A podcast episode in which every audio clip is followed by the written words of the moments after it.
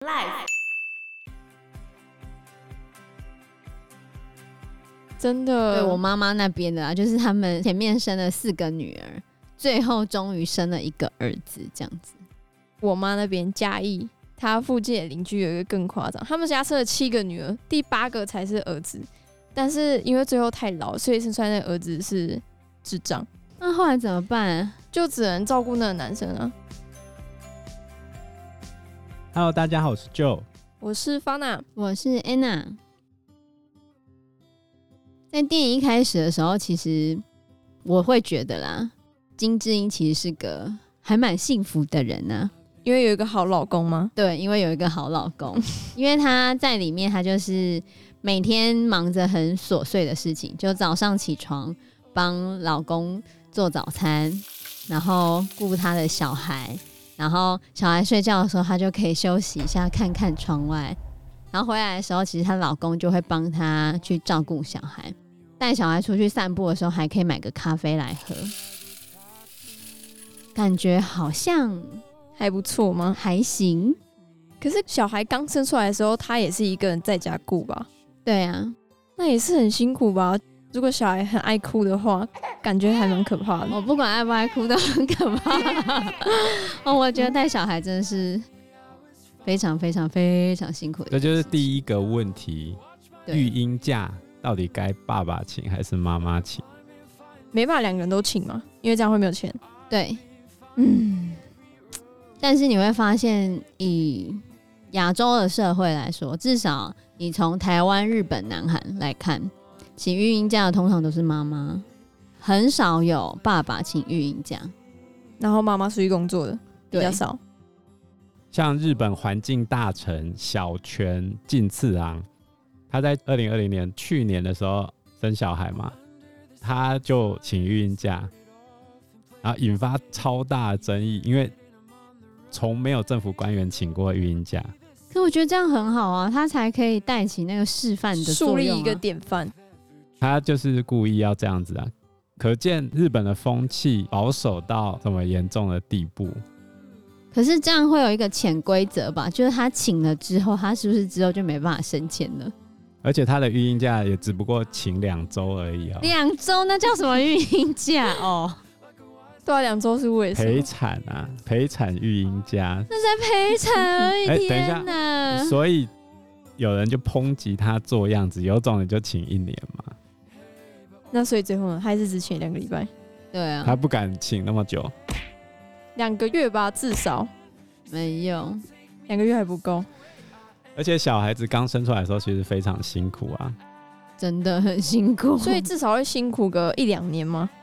对，我觉得在还没断奶的时候是最辛苦的，尤其台湾最近应该还是一样是走母乳哺育的政策，我觉得真的害惨了很多的妈妈。母乳哺育，对，因为你必须要喂。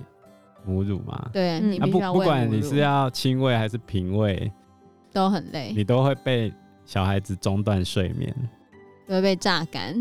小孩子是几个小时要喂一次奶？最小的时候是差不多四个小时啊。生小孩就是一件辛苦的事，你这样子会让台湾生育率降低啦，这样不行啊。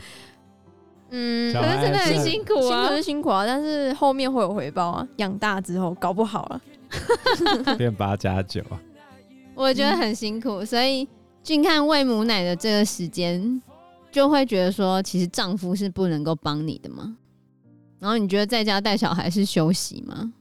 真的不是。对啊，然后里面金智英一路带到两岁了，对，而且他出门去买个四十五块的咖啡而已，旁边的人还会议论他，就说他是妈虫。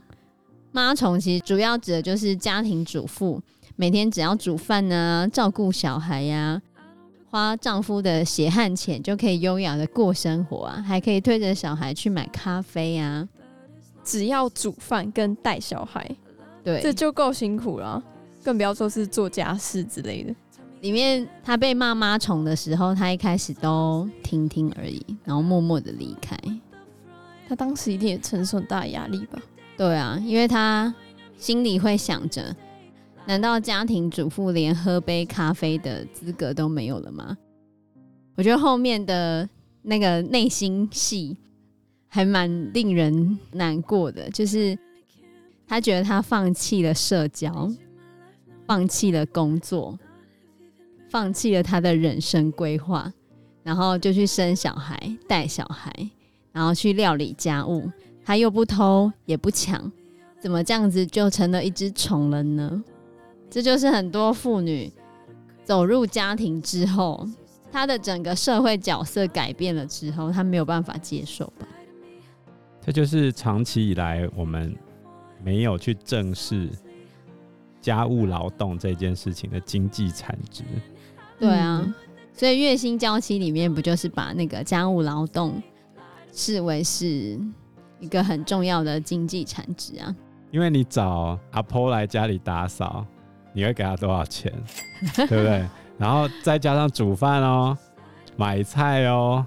坐月子的时候啊，你光请月嫂，那个月嫂只是帮你煮补品给你吃，然后偶尔帮你替手带个小孩，然后帮你整理小朋友的东西。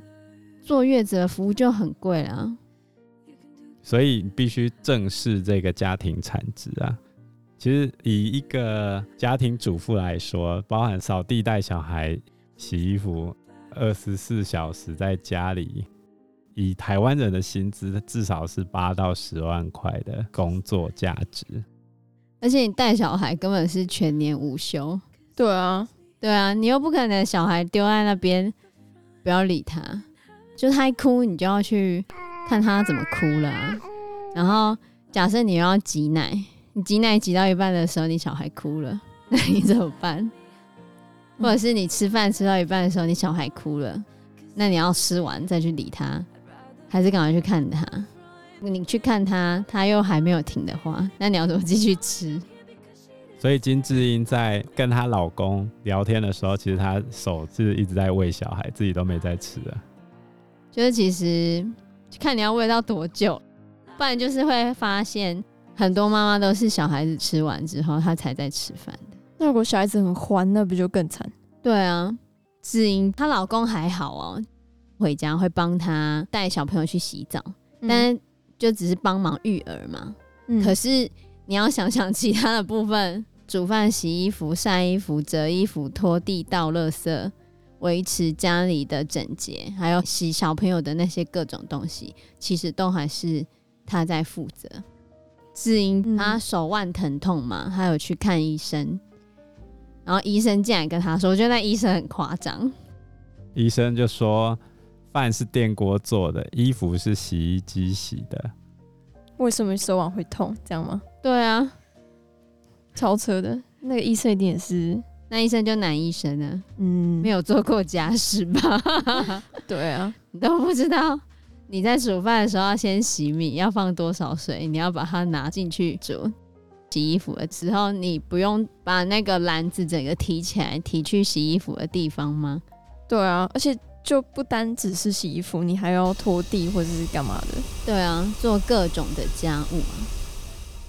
对啊，所以在这样的一个情况下，这部八二年生的金智英真正的主线剧情就要出现，就是。金智英在不断的心理压力之下，她开始出现了一些精神上的改变。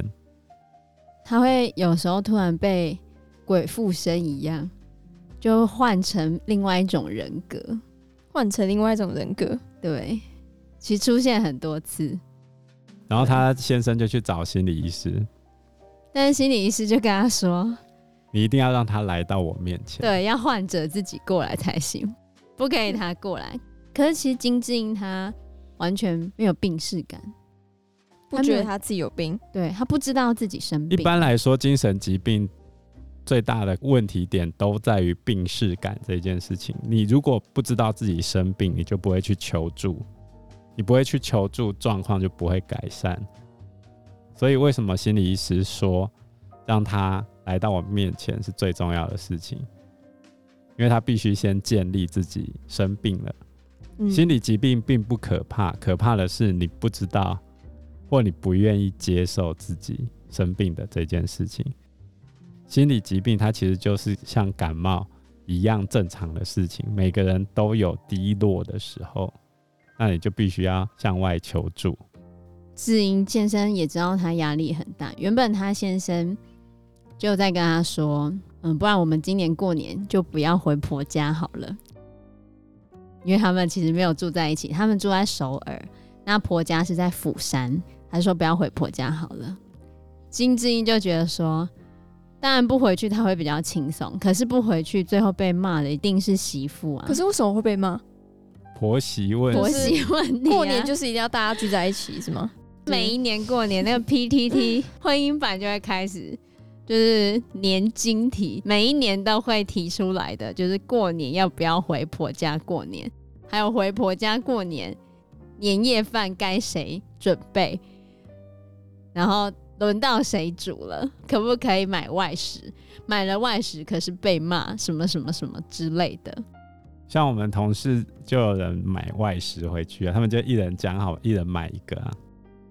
然后买完之后很开心的吃完之后，婆婆就开始念说，这个不好吃，那个不好吃，那个不好吃。我明天还是自己煮，他自己煮吗？还是？哎、欸，当然不是这样子喽，傻眼，就是会这个样子。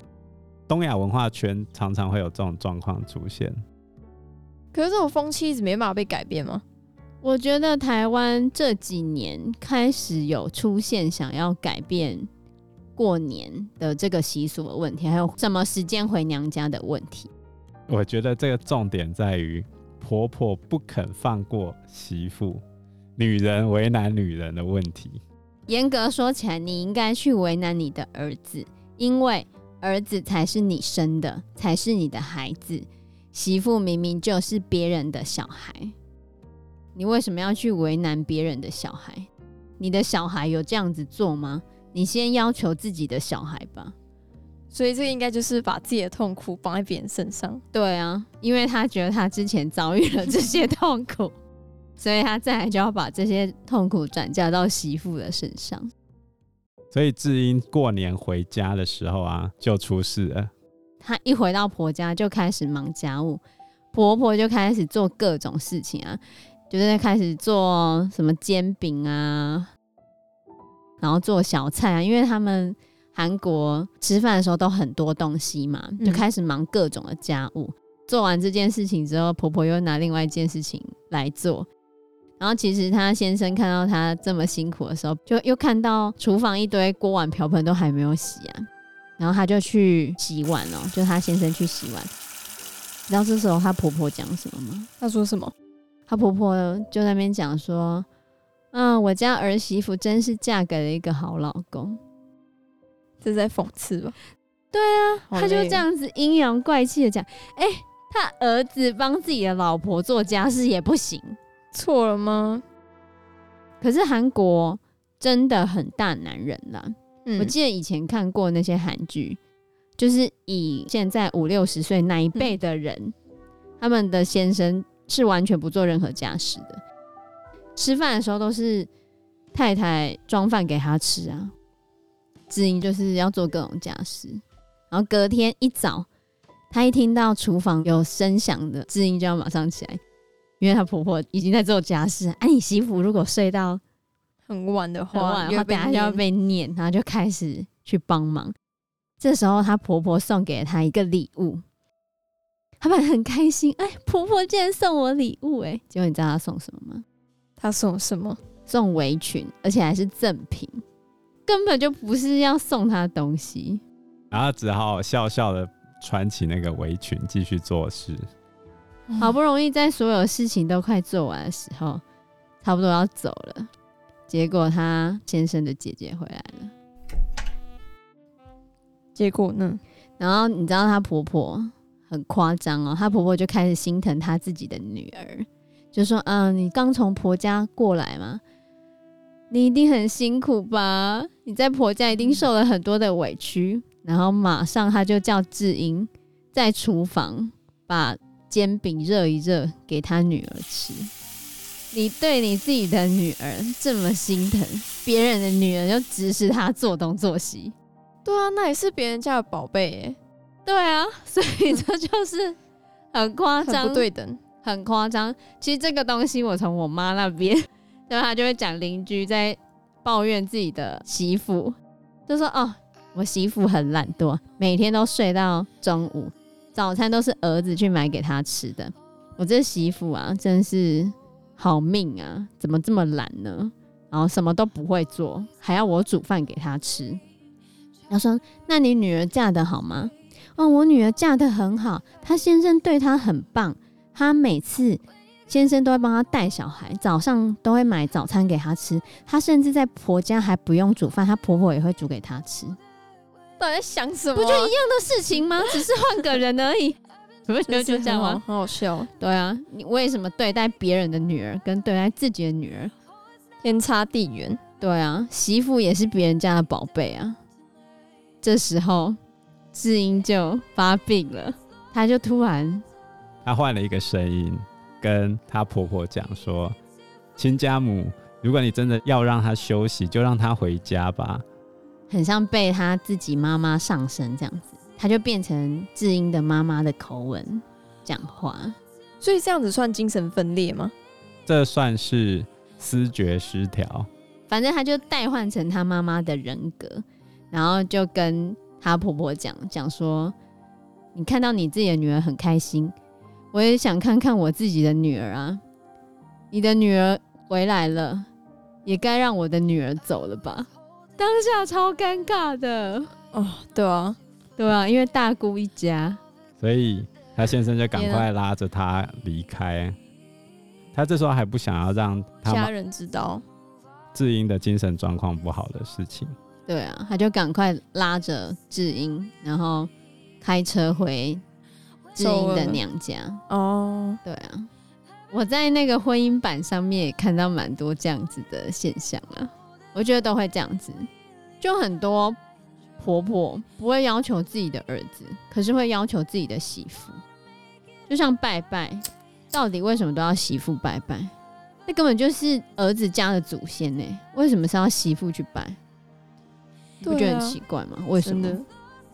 那如果以后你们遇到自己的女儿被婆家折磨，你们会怎么样？叫她不要嫁，离婚。嫁了之后还发现，那就是生育率低的，就离婚啊，不然怎么办？真是非常难解。婆媳问题单纯就是女生为难女生啊。以男生的角度啊，大概两个方式啊。第一个是分开居住，这是必要的。不要住在一起。再第二个是，你在婚前你就应该观察你的老公是不是妈宝。对，是不是常常都说 我要回去问我妈，如果他曾经有任何一次不小心讲了这个东西的话，或者哎、欸，你的那个东西很好，你什么时候买的啊？我不知道，是我妈买给我的，这种就不行，就是被妈妈洗脑吗？被妈妈宠坏啦。妈妈都帮你做好。我听过最扯的就是我们同事，他的先生有驾照而死不开车。哦，对。后来还发生过一件事情，他们家疑似被闯入。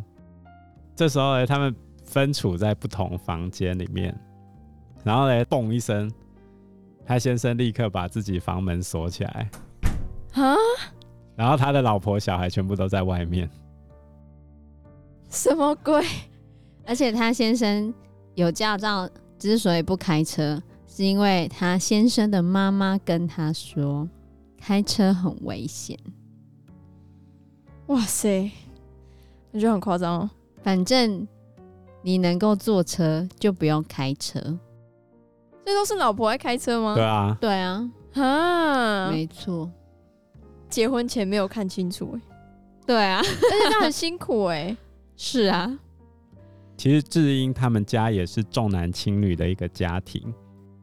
他的奶奶啊，非常重男轻女，连饭桌上的饭菜都要分等级，吃饭的顺序是爸爸、弟弟、奶奶，然后才是妈妈、姐姐跟智英。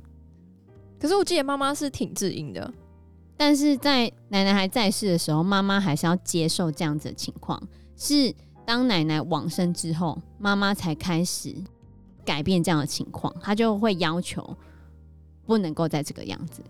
可是奶奶还在的时候，就还是这样啊。奶奶影响到他爸爸也是重男轻女啊。他爸爸曾经到英国的时候，带了一支钢笔回来，只送给他弟弟，就送弟弟名贵的钢笔，其他人就什么都没有吗？有女儿送笔记本，便宜的，大小眼，超夸张。如果是我没办法，哎，真是太夸张了。嗯，有些家庭一直生小孩，就是为了生那一个男生。对啊，嗯、我以前也听过很多，真的。对我妈妈那边的啊，就是他们前面生了四个女儿，最后终于生了一个儿子，这样子。我妈那边嘉义，她附近的邻居有一个更夸张，他们家生了七个女儿，第八个才是儿子，但是因为最后太老，所以生出来的儿子是智障啊。那后来怎么办？就只能照顾那个男生啊。问题就在于说。